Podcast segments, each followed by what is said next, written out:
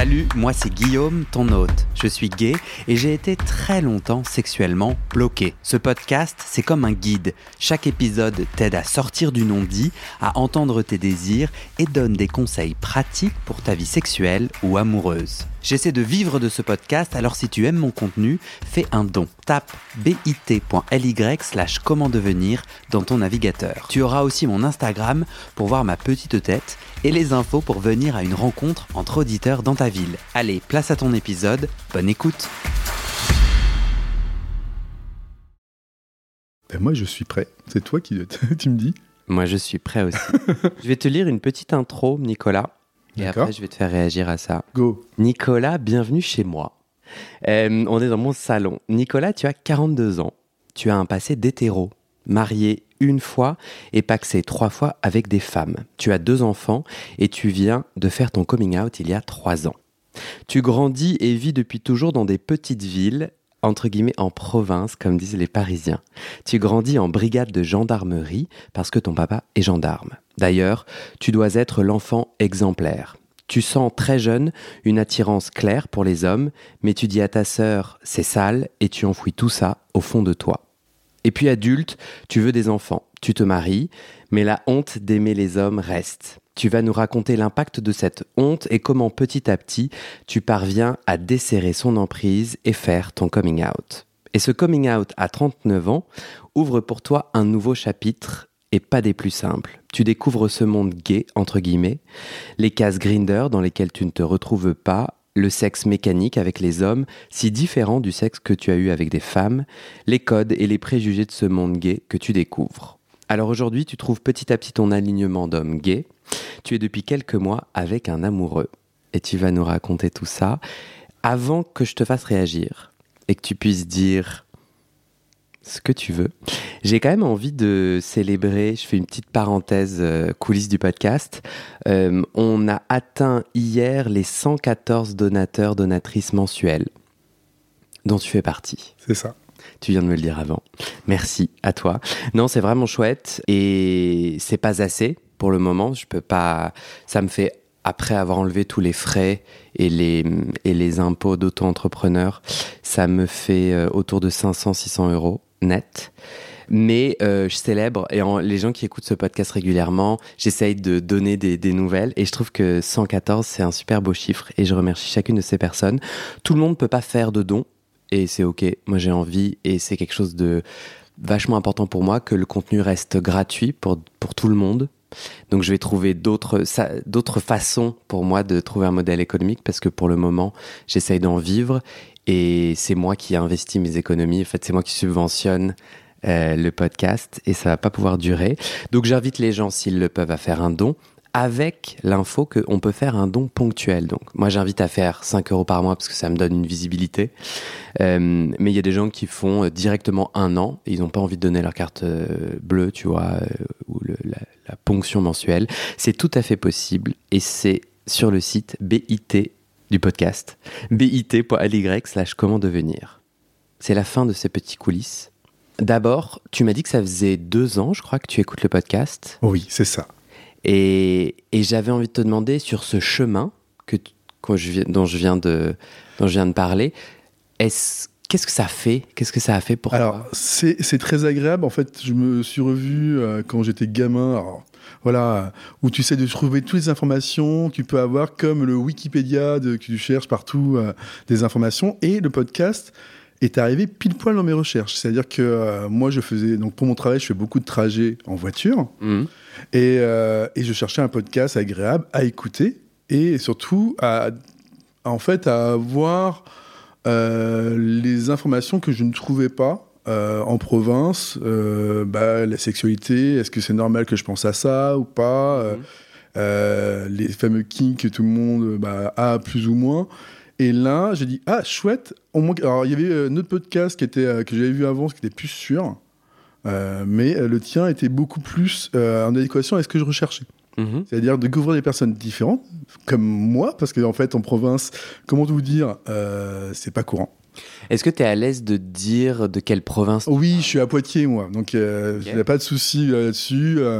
Euh, avec mon travail, je bouge beaucoup tout, partout en France. Mais En, euh, le spectre de, de la province, c'est que vraiment, euh, quand tu n'es pas dans une euh, grande ville, le grinder que tu as ou les applications de rencontre que tu peux avoir, bah, en fait, pas de chance. Bah, ce qui se passe, c'est que bah, en fait, tu as le, bah, la personne de, qui te convient pas, tu as un ou deux profils à plus ou moins 20 km pour certains.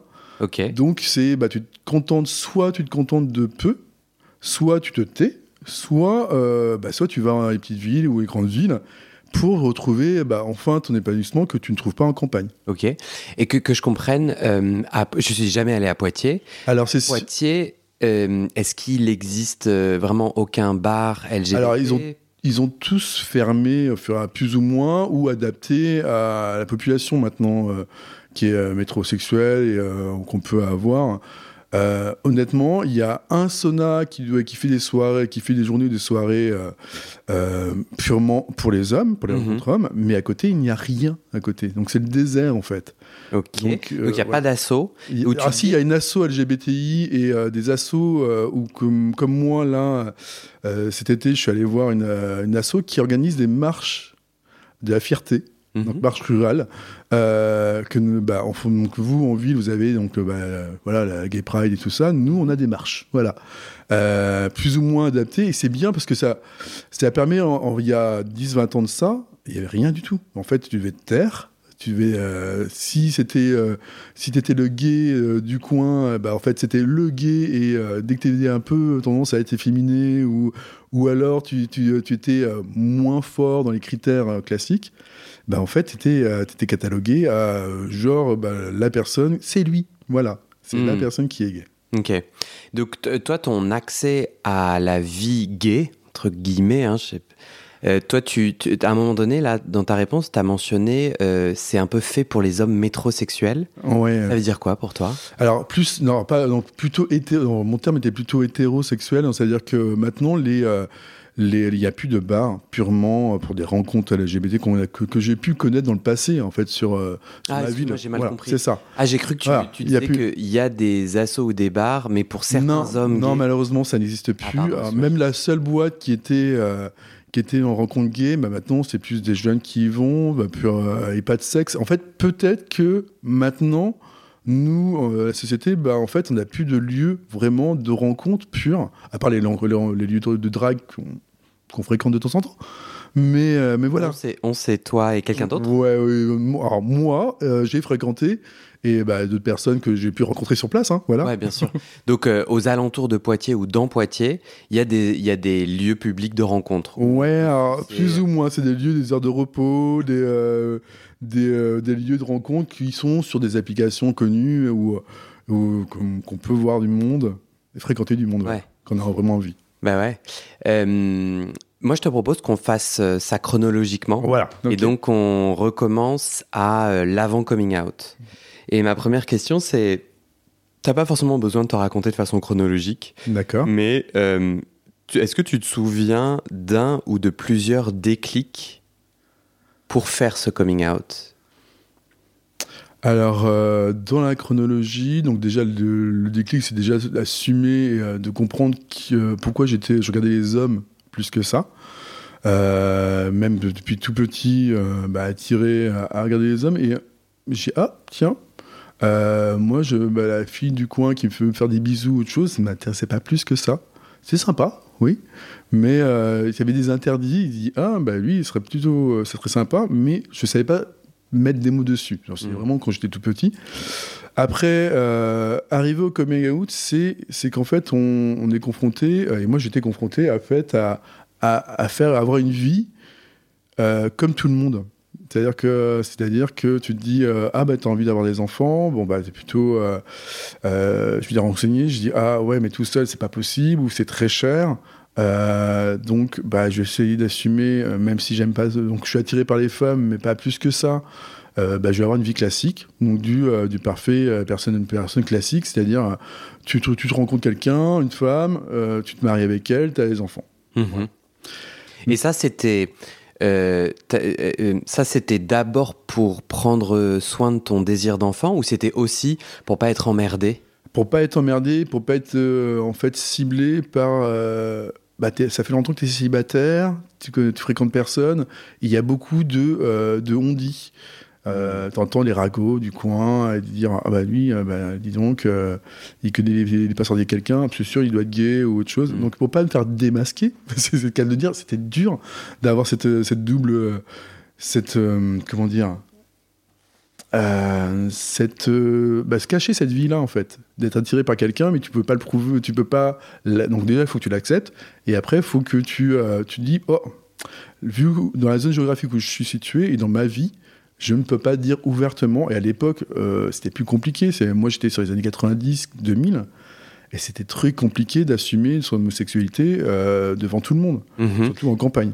Ramène-moi dans cette réalité de campagne que tu décris quand tu dis les gens du coin, il y a des on-dit. Alors, Euh, euh, donc tu habites dans une un, village, un petit tout village, le monde se connaît, c'est ça. et donc le fait que tu sois célibataire, ça se voit. Bah, ça se voit, en fait, tout le monde se connaît, tout le monde, euh, bah, s'ils ne savent pas, raconte ta vie en déformant ta vie. Donc, il fallait être exemplaire, et mon père m'a vite tout dit, m'a vite dit quand j'étais petit. euh, je suis gendarme, il faut que tu sois exemplaire. Si tu fais une bêtise, ça va retomber sur ma carrière. Donc, euh, Hmm. j'avais une pression, j'avais une pression euh, euh, bah, petit de dire, ok, faut que je passe, je fasse pas de vagues. Hmm.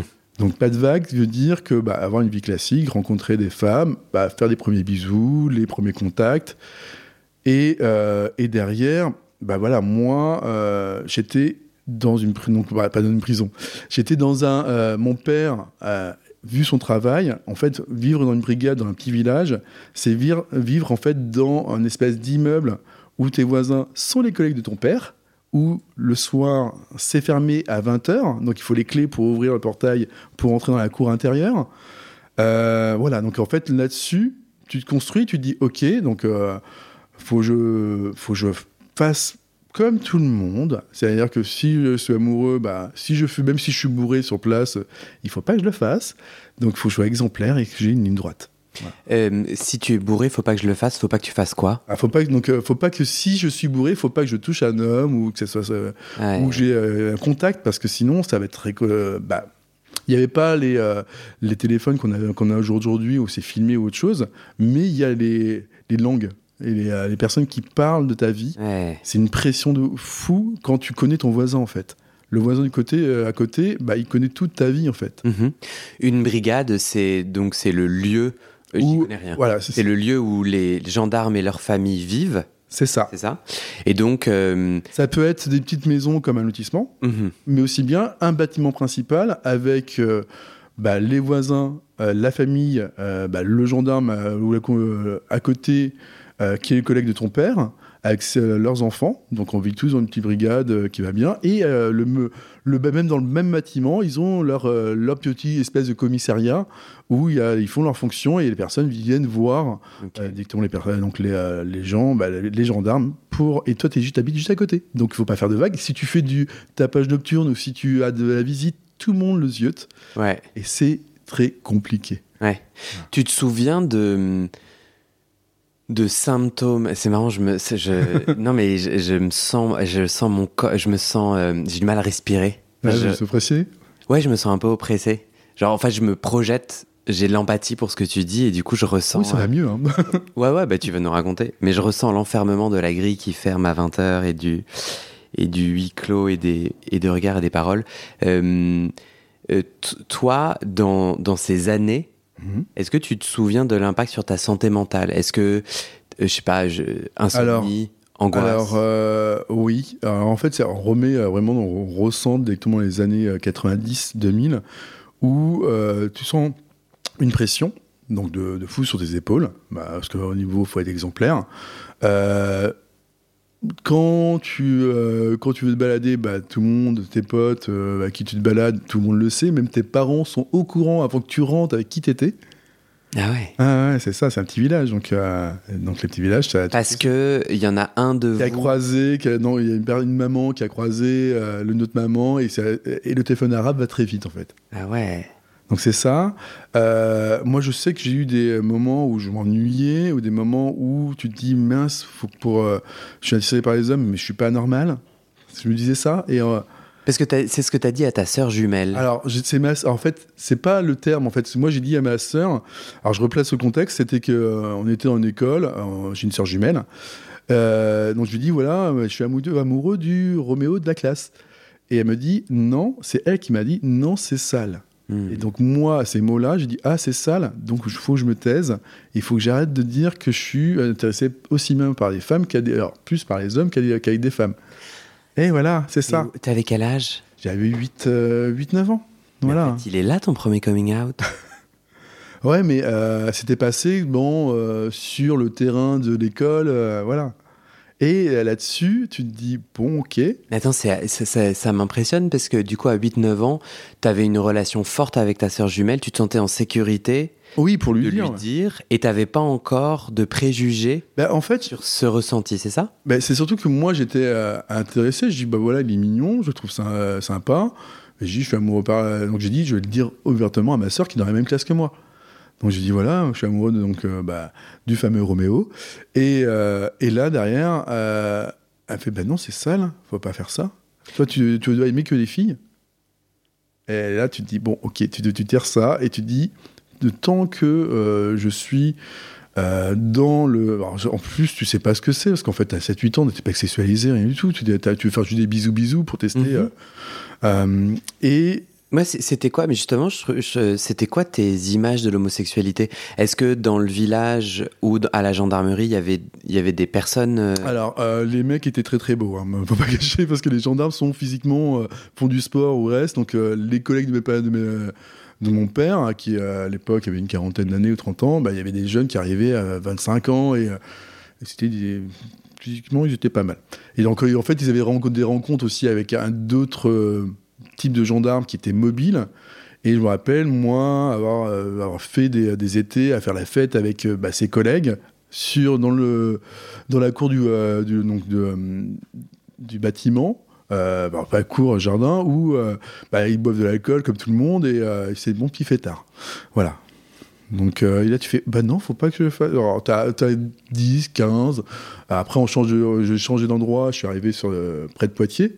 Mais euh, je me rappelle ces souvenirs-là, jusqu'à 12 euh, ans, tu te dis, ah ouais, les becs, ils sont pas mal. Hmm. voilà. Et, ma question, c'était, est-ce qu'il y a des, des, références gays? Est-ce que dans, dans, ton village, dans, ben, dans, ta réalité alors, à 8-9 ans? Alors non, il n'y a malheureusement pas de, vraiment de représentation gay.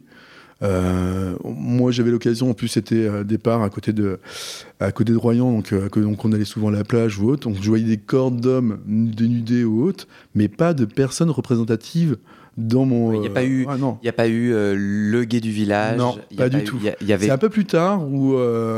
vers 15-16 ans, il y a un, ami, un cousin d'une amie qui, qui, était, qui était lui, qui a avoué vers 17-18 ans qu'il était gay. Donc il a, il est allé directement, il a travaillé dans une boîte de nuit euh, et tout le monde faisait Ah, mais c'est lui, ah, t'as vu, c'est lui, euh, voilà. Et euh, t'as toujours les blagues de gros lourdeaux, c'est-à-dire que, que tu peux avoir, c'est du genre Ah ouais, ah non, mais non, il ne me touchera pas, ça peut être une maladie. Ou hmm. tu te dis Mais ouais, ok, t'es, plus faible que les autres, t'as le, souvent le terme sale quelque chose qui sort. Et là, tu te dis, ah ouais, donc même mes potes qui sont proches, bah, dès que tu es un peu plus faible ou dès que tu as, as, de l'empathie pour quelqu'un, euh, ah bah ouais, bah lui, c'est une tarlouse. Hmm. Tu fais, ok, je reprends dans le contexte, c'était les années 99, 90, de 2000, où euh, ces termes-là, péjoratifs, tu l'entendais à toutes les conversations, les blagues, c'était les, quand t'es alcoolisé, bah, c'est les blagues, faire ah, moi, tu me touches pas, je suis pas un PD ou autre chose. Et là, tu te dis, ah ouais, bon, bah, on va se taire, hein, on va. t'enfouis un peu C'est ça, t'enfouis. Et tu te dis, euh, quand j'aurai une porte ouverte, je pourrai euh, faire ce que je veux. Plus tard. Voilà. Euh, je reviens à ma question sur l'impact sur ta santé mentale. Est-ce que, est-ce qu'il y en avait Alors, je, je, vais imager un peu plus. Est-ce que, moi, ma question, c'est est-ce que pour toi, enfouir a eu un impact euh, ça a eu un impact. Psoriasis, alors, eczéma, non, euh, j'ai eu de la insomnie, angoisse, dépression. J'ai eu des. Euh, alors, si je peux le traduire, j'ai eu des, beaucoup, beaucoup d'insomnie. Euh, Non, attends, excuse-moi, je, euh, je vais au bout de. Euh, J'essaye pas de. En fait, non, mais est-ce que toi, t'as déjà fait le pont? Le, le fais pas avec moi Non. si tu l'as jamais fait. Non, après, c'est comme une vie classique d'un enfant qui, Ouais. qui est en, en campagne, qui, a, qui est épanoui, parce que les parents, bah, mine de rien, mes parents sont assez ouverts, donc là-dessus, ça va.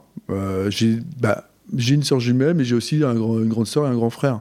Donc j'étais le dernier, le petit chouchou de la famille, voilà. Euh, non, classique. Classique. euh, Assez ouvert, ça veut dire quoi c'était assez ouvert, c'est euh, au niveau de la politique, au niveau du racisme. Et, euh, eux, voilà, ils voulaient pas, ils nous ont ouvert sur l'esprit, sur dire euh, on accepte tout le monde, on a, on a une vie, euh, il faut, euh, faut pas avoir peur de l'inconnu. Ce que disaient ma Mm. mère et mon, père- et, et mon père, c'est l'inconnu qui génère de la haine en fait. Et ils ont euh, posé des mots sur euh, l'homosexualité. Eh ben non, à cette époque-là, ma- malheureusement ou heureusement, ils n'avaient pas.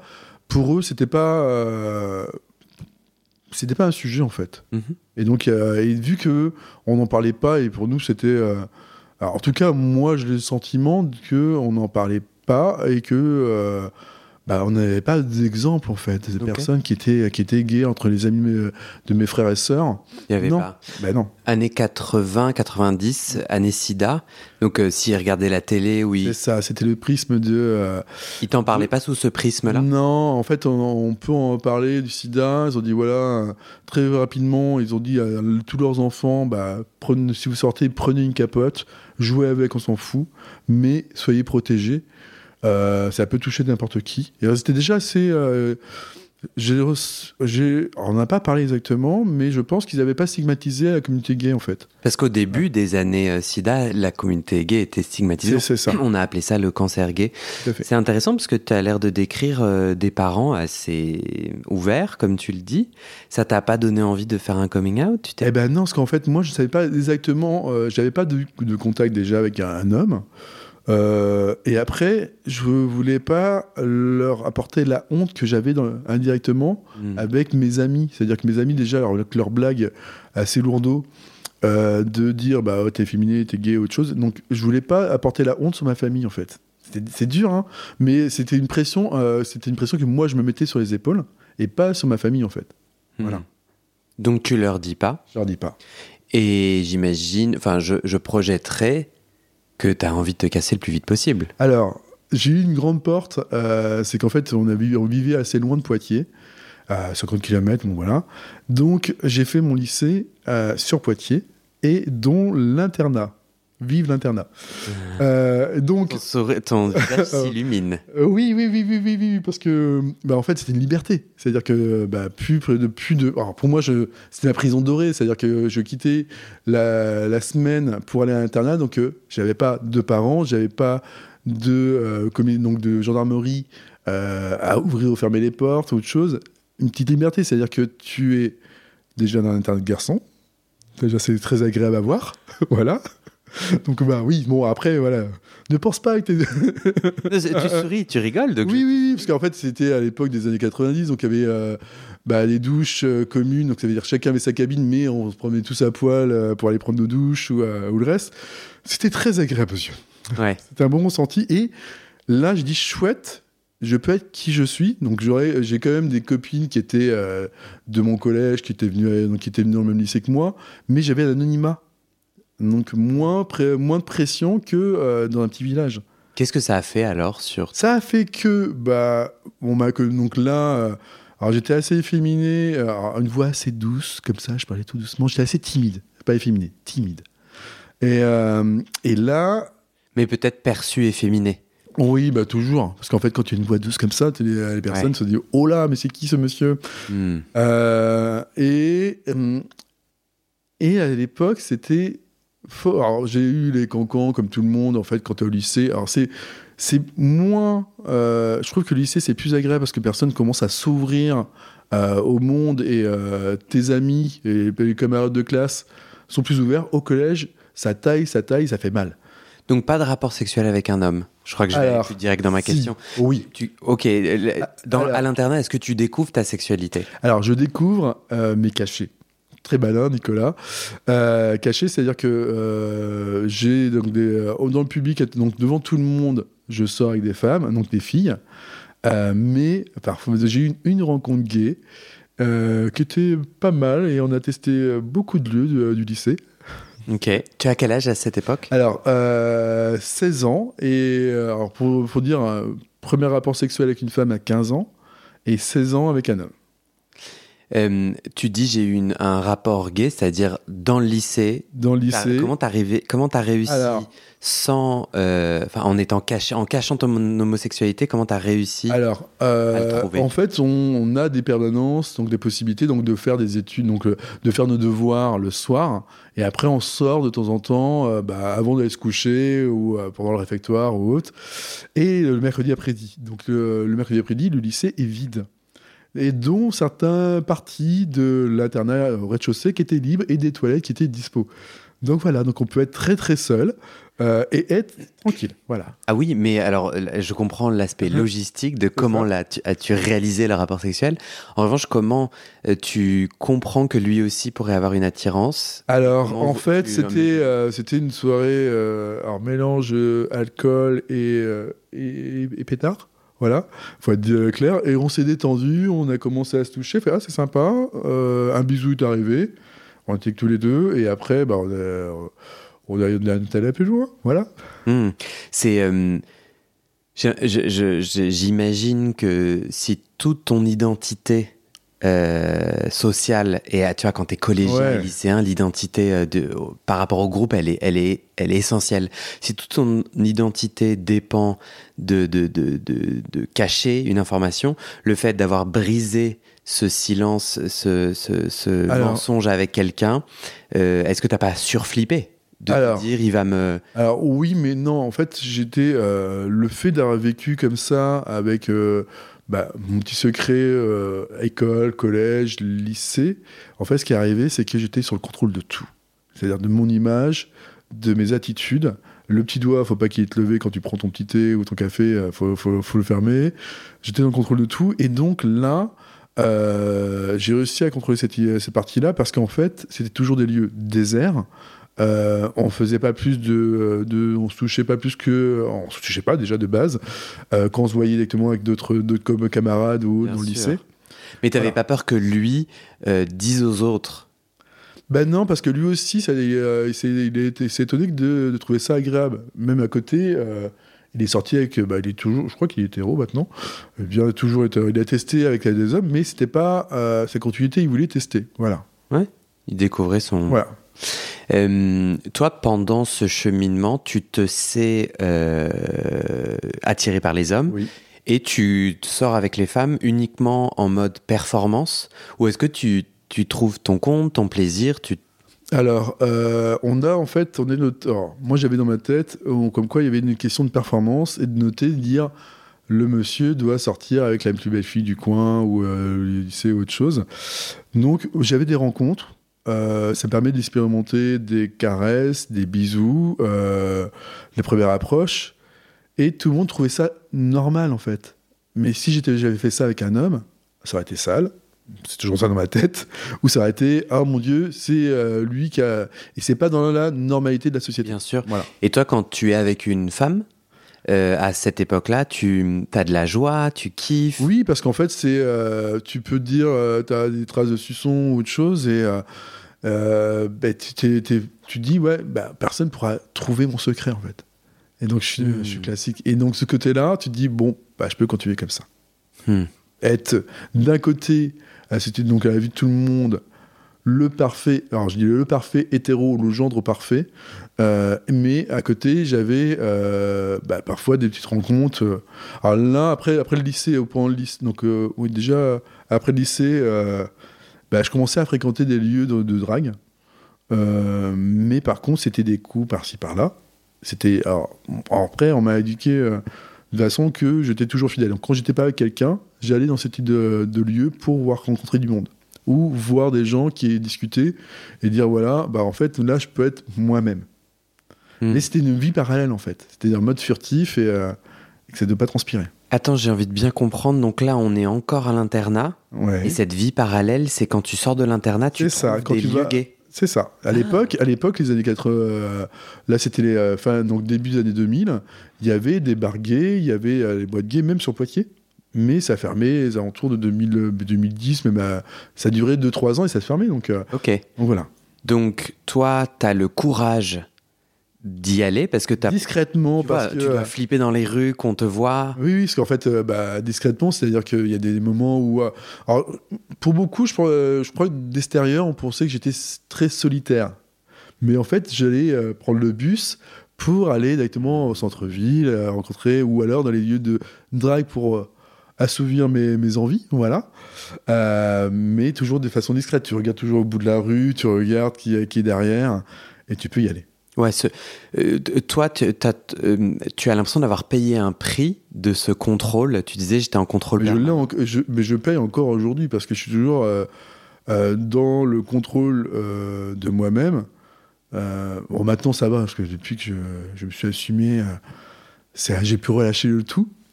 Mais euh, il y a toujours des, euh, choses. il y, a- toujours des, euh, critiques ou des, paroles, même au jour, au jour d'aujourd'hui. J'ai des amis hétéros qui me font Mais on dirait pas que t'es gay, toi. Bah, j'ai ouais, merci, mais je sais pas comment je dois le prendre. voilà. Fait, t'es pas comme les autres. Je fais, bah, c'est quoi les autres? Hmm. Hmm. Quelque chose qui a l'air d'être euh, super ancré dans ton chemin, dans le mien aussi, en tout cas, euh, c'est cette urgence à ne pas avoir l'air efféminé. Tu parlais à un moment donné de quand je prends un thé, il faut pas que mon petit doigt soit levé. Oh, ma voix soit trop douce. Que ta voix soit trop douce, ouais. T'as eu l'impression de contrôler, euh, co- comme Da- t'avais l'air d'être un homme masculin? Voilà, c'est ça. C'est de représenter l'homme masculin sans. Maintenant, on peut s'assurer. Maintenant, c'est on est beaucoup plus libre et la société a évolué en même temps que moi, j'ai évolué dans, en âge en fait. Mais euh, pour moi, il fallait pas que bah, il y ait une main qui soit trop délicate ou euh, qu'on ait de l'empathie pour les gens. Il fallait être macho, il fallait être truc viril. C'était des, des choses qu'on nous avait ancrées quand on était gamin et qu'il fallait absolument euh, fallait reproduire ou fallait être comme ça. Hmm. Voilà. Donc, il fallait être façonné de façon à être homme. Et ça, j'ai cru comprendre que selon toi, c'est plus une pression sociale des potes du village que de tes parents qui n'ont pas eu l'air. C'est ça. Enfin, parce que on, on parlait de ton père gendarme, mais il, il- il y, avait ces. ces- ces- Bah, en fait, moi, ne, ne me ne me donne pas la honte, ça. mais directement, il te disait pas, euh, oh là là, euh, sois plus, euh, sois fort, mon fils. euh. Non, mais après, euh, c'est euh, un, euh, représentant de la loi. Des, euh, mon père, pour moi, mes yeux, était bah, l'homme qui incarnait la virilité, qui, qui incarne toujours la vérité, mais qui demande à ses enfants d'être même, même chose, c'est-à-dire Mhm. être le junior de ce que je suis. Parce qu'en tout cas, c'est ce que je ressentais moi à, à cette époque. Et, et ils ont dit voilà, soyez exemplaires comme moi. Hmm. Bon, on a fait toutes les bêtises bon, possibles imaginables, mais on, on faisait ça de sorte à être caché à chaque fois qu'on faisait des petites bêtises. Ouais. Il y avait des, des vies, des doubles vies. Ah, oui, il y avait des doubles vies pour tout le monde, en fait. On a tous fait des, bêtises, des bêtises et, euh, et là-dessus, euh, bah, moi, j'étais toujours sur le contrôle de tout. Donc, euh, il fallait pas que je sois exemplaire, il fallait que je sois comme ça et euh, Hmm. que je dévie pas. Quand tu rencontres ce garçon euh, à l'internat ou que tu sors dans le bar gay de Poitiers ou dans les lieux de drague, tu arrives à kiffer? Enfin, euh, Ta sexualité, c'est tu te fais sucer, tu suces, tu pénètres? Bah, en fait, Ah, Attends, excuse-moi, pardon, il y a trois questions. là, c'est le bordel. Je crois que ma première question, c'est est-ce que tu arrives à, à être euh, présent dans ton moment de sexe Euh, Est-ce que t'arri- ou bien t'es genre putain merde, est-ce qu'il y a quelqu'un derrière? Est-ce que t'es sans cesse dans l'angoisse et dans le mental de cette double vie Ou est-ce que t'arrives à lâcher prise et quand tu baises, tu baises? Non, non, honnêtement, quand à cette époque-là, dans les lieux de drague ou autres, on est toujours sur l'eau qui vive. C'est-à-dire que quand je baisais, j'étais euh, le mec qui venait me faire sucer ou qui suçait, mais avec un regard, euh, le, regard- le fameux regard sévère que je tue tout le monde quand je le, quand je l'ai, mais euh, mais il fallait être comme ça, parce qu'en fait, quand tu ressortais, il fallait pas euh, que si tu croises une dame ou une personne dans la rue, il fallait pas qu'ils se rendent compte que tu étais allé partir, t'étais passé dans un lieu gay, en fait. en, en quoi avoir un regard sévère empêche la personne qui te voit sortir d'un bar gay de faire des. Bah, en fait, quand tu as un regard fermé, euh, alors c'est moi, hein, euh, ça veut pas dire, ça veut dire que tu étais dans la rue, mais t'étais pas, t'étais pas, t'as pas dévié dans, dans un petit chemin en train de te faire Mm. sucer. Euh, Peut-être regard fermé, c'est genre masculin, viril, hétéro. Malheureusement, c'est ça. Ok. qui véhicule. Euh, et cette sexualité-là, à cette époque, tu, euh, tu, euh, tu pénètres, t'es pénétré. Est-ce qu'il y a de l'anal? Alors, euh, j'étais donc très, donc j'étais passif dans les premiers temps, donc euh, euh, donc je me faisais pénétrer. Mais après, quand l'affaire était terminée, hop, je repartais. Voilà, toujours avec euh, toujours euh, l'obligation de, pour moi, dans ma tête, c'était euh, tu me pénètres, mais tu as une capote et tu me montres la capote après pour savoir que tu m'as pas fait, je me suis pas fait avoir, parce que dans une petite ville, si tu fais un dépistage ou autre, bah tu peux tomber sur une personne que tu connais.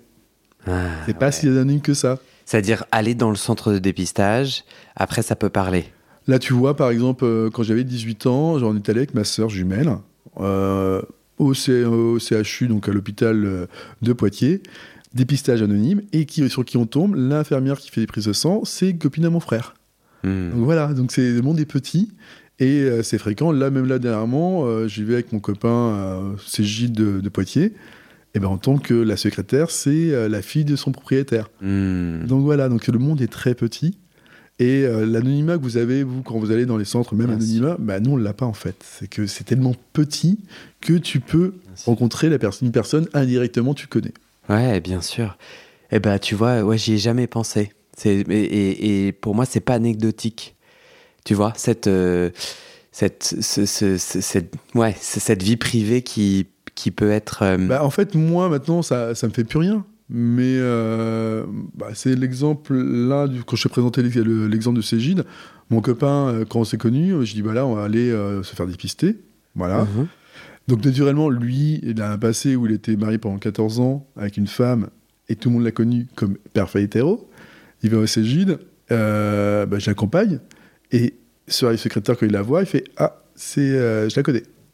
Ah, Hmm. c'est pas si anonyme que ça en fait. Hmm. Ouais. Oui, parce que c'est Gilles, normalement, c'est anonyme et gratuit. C'est ça. Ça peut On l'être. a l'anonymat, mais, euh, mais voilà. Euh, avant qu'on termine cette partie, j'avais envie de te demander, et on va parler dans, dans la partie d'après de la suite du coming out Oui. et de cet amoureux, j'ai envie de- j'ai envie d'en savoir plus. Euh, euh, Est-ce que tu, tu avais accès à quoi pour créer le désir d'être pénétré? Tu sais ce que je veux dire? Genre, en gros, euh, est-ce qu'à à, l'époque, on avait quoi? On avait Internet hein? On avait Internet, on avait euh, parfois du Canal Plus avec euh, Oui. des films gays, gays qui arrivent aussi. Donc, bah, là, il y a de la, fois par il y a de la siècle, hein. pénétration, de la Hein? sodomie, donc c'est comme ça. que tu kiffes. Ouais, bah, après c'était euh, Internet et Internet en fait avait euh, déjà donc c'était dans les années 99 où euh, ça arrivait et il fallait attendre le truc qui arrivait euh, comme Minitel, voilà. Non, mais moi, ouais. j'ai fait ça, je suis sûr. Voilà. Et en fait, tu allais sur, euh, bah, sur poser des questions et en fait, tu avais des, euh, les grosses études, sexologie, voilà, c'est comme ça, comme ça, mais pas grand chose. Donc tu découvrais, tu faisais ton propre, euh, ta propre Pas de découverte. porno, tu veux dire? Pas de porno plus que ça, parce que si elle est au porno, à la presse du coin pour avoir ton magazine, bah il connaissait ton père, ou il connaissait ta famille, donc pas de bol. Mais euh, je suis un peu curieux. Après, je te dis pas que tu vas avoir la réponse, mais est-ce que tu sais pourquoi ton désir est allé à l'endroit d'être pénétré Genre, c'est un peu. Bah, en fait, c'était euh, c'était une première découverte. Donc, euh, bah, comme tout le monde, tu suces ou euh, tu te fais sucer. Et tu, euh, moi, j'aimais bien, bah, j'aime toujours les corps masculins. Et j'ai dit, ah bah tiens, on peut faire quelque chose. J'ai dit, bah pourquoi pas. Il y en a un qui, bah, une occasion, je crois que c'est la toute première fois, on dit, euh, tu veux essayer d'aller plus loin? J'ai dit, pourquoi pas? Et là, tu, tu pleures parce qu'il va plus loin et tu te dis, ah oui, ça, ça- c'est un peu dur. voilà. Euh, Quand tu dis j'aime les corps masculins, ça veut dire quoi? Bah, à comparer avec un corps féminin, j'ai pu. euh, j'ai Le corps d'une femme Ouais, corps féminin, voilà. Ou bien est-ce qu'un homme peut avoir un corps euh, féminin? Non, euh, pour, oui, certains, mais Est-ce que t'aimes le masque for masque? Tu vois à quoi ça fait Non. référence? Non, franchement, ça moi depuis Et donc, le début. masque for masque, ça veut dire euh, j'aime les Masculin pour masculin. masculins voilà, pour masculin. Donc, c'est justement des gens Non, qui sont eux-mêmes et attirés par des hommes qui incarnent la norme euh, hétéro. Alors, je pense que dans un premier temps, machiste. dans un premier temps, euh, si je réfléchis bien, oh oui, c'était ça. C'était euh, masculin pour masculin. Après, tout, moi, j'ai évolué dans le temps. Ouais. Euh, parce que c'était ridicule. C'était euh, juste pour retrouver euh, la même chose et pour dire est-ce qu'on a les mêmes codes? Parce que souvent, c'était des hommes mariés que je rencontrais, Hmm. des hommes qui étaient, qui étaient en couple hétéro, qui étaient malheureux, ou, ou rarement un gay assumé. Ça n'existait pas trop à cette époque-là, en fait. Hmm. Parce que sinon, bah, t'étais au, pla t'étais au placard au niveau du boulot, donc, euh, ou au niveau de la famille, tu ne te parlais pas. Donc, euh, c'était, Mm. euh, ces rencontres, c'était souvent des personnes plus vieilles que moi, euh, qui avaient une quarantaine d'années, alors que j'avais une vingtaine d'années ou, euh, à l'époque. Donc là, on est toujours à l'internat? À l'internat, j'avais euh, 15, euh, Mais jusqu'au 15, 16, bac. jusqu'à 18 ans. Jusqu'au bac, voilà, c'était des personnes plus d'une quarantaine, trentaine, quarantaine d'années. Donc t'avais pas à cette époque-là, t'avais pas d'amoureux, hein? Enfin, J'avais, juste, j'avais fait une première régulier. expérience, voilà, j'avais juste fait une première expérience, c'est tout. Avec le fameux copain qui était. Avec le copain. Mais après, on sort au bar. Ah, mais euh, après, on sort au bar, mais après, c'était juste des rencontres par euh, fortuite, et voilà. hein. Euh, ouais. euh, Voilà, Court de- terme. C'était à court terme. À ce moment-là, il n'y a pas de, de régulier, il n'y a Non. pas de, de quelqu'un, ok. Je voulais pas de régulier, surtout, je voulais pas qu'on arrive à tracer euh, mes rencontres. Mm. Et C'était ça, c'était euh, le, le- le fait de, bah, encore de sécuriser le tout. C'est-à-dire que si je te rencontre plusieurs fois, peut-être que ton copain de ton copain ou ta Bien copine sûr. de ta copine va te connaître quelqu'un que je connais. Donc non. Tu parlais de ta sœur qui t'a accompagné au Cégide pour Mm. faire tes, tes Alors, tests. euh, c'était oui, c'était au CHU, le CJ n'existait pas encore ouais. à l'époque, ouais. Bon, en tout cas pour faire Ouais. tes tests. Voilà. Euh, Est-ce que tu lui as reparlé de cette fois où elle a dit c'est sale? Alors, je vais parler quand j'ai fait mon coming out. Elle s'en rappelait plus. Elle s'en rappelait plus du tout. Alors que moi, c'était très important dans ma tête. Je lui en ai parlé et elle m'a dit non, bah, je, suis, elle a fait, je suis désolé. Hmm. À l'époque, elle a dit je suis désolé de- d'avoir fait ça. C'était une enfant, comme toi oui, c'était une enfant comme moi, voilà. Hmm. Ça t'émeut? Oui, oui, cette partie-là est très. euh, très bah, c'est très. Bah, en fait, c'était une, sorte de mini-victoire parce qu'elle s'est s'est excusée de m'avoir indirectement pollué ma vie et euh, de m'avoir un peu dit. euh, c'était bien, il fallait au moins quelqu'un qui, qui, me puisse me dire à cette époque bah non, faut que fais pas comme ça au départ parce que sinon, tu vas avoir une vie chaotique où tu vas être lapidé sur place publique parce que tu t'assumes en tant que gay. Donc. Ah d'accord. Euh, Pour toi, en fait, elle t'a rendu service en Ouais, disant à cette ça. époque-là, euh, par rapport à l'année, c'est-à-dire que c'était 80, 90, c'était très compliqué de s'assumer en campagne. Euh, maintenant, ça, je, bah, je l'expliquerai plus tard, mais maintenant c'est très ouvert. C'est, euh, mais c'était pas à cette époque-là, c'était pas du tout. Parce que t'as l'impression que sans la mise en garde de ta sœur, t'aurais pu suivre ton élan, Mm. Ouais. le dire et te faire lapider? Ouais, c'est ça. C'était, euh, c'était une pression à ce point-là où toutes les blagues euh, qu'on peut avoir en soirée, c'était autour de bah, je suis pas gay, je suis pas pédé, je suis pas vrai. truc, je dois pas être comme ça. Hmm. Donc, tout le monde, euh, bah, en plus, rigole, euh, ils font là-dessus. Bon, on va faire une partie 2 où on va raconter, enfin moi j'ai envie, si t'es d'accord, la suite. Moi j'ai envie de... Parce qu'en fait la suite est belle quand même. Oui, la suite est très belle Ouais. et euh, Je trouve que c'est vachement important la parole que tu as posée. Moi, elle m'émeut vachement, elle me touche vachement. Je pense qu'elle est pour moi essentielle. C'est mon point de vue, tu vois. Déjà, un, parce que c'est ton témoignage, mais aussi parce que ça raconte euh, un autre chemin. Et je pense que. Et un chemin essentiel euh, qui est partagé par plein de gens. Je suis désolé, je dis des banalités, oui, c'est possible. pour moi, pour moi, ce comment, enfin toutes ces années-là préfigurent, impactent et influencent ta sexualité d'aujourd'hui et ce que tu t'autorises ou pas à faire aujourd'hui et ce que tu as conquis ou pas. Tu vois ce que je veux dire? Donc si on n'a pas ce contexte-là, on peut pas aller à la suite. Mais il y a beaucoup d'évolutions pendant les fil des années et la société aussi a évolué euh, pendant le fil des années. Donc c'était, ça a permis d'ouvrir des choses que euh, moi je, je cachais en fait. Rendez-vous à l'épisode prochain. C'est ça. À tout de suite.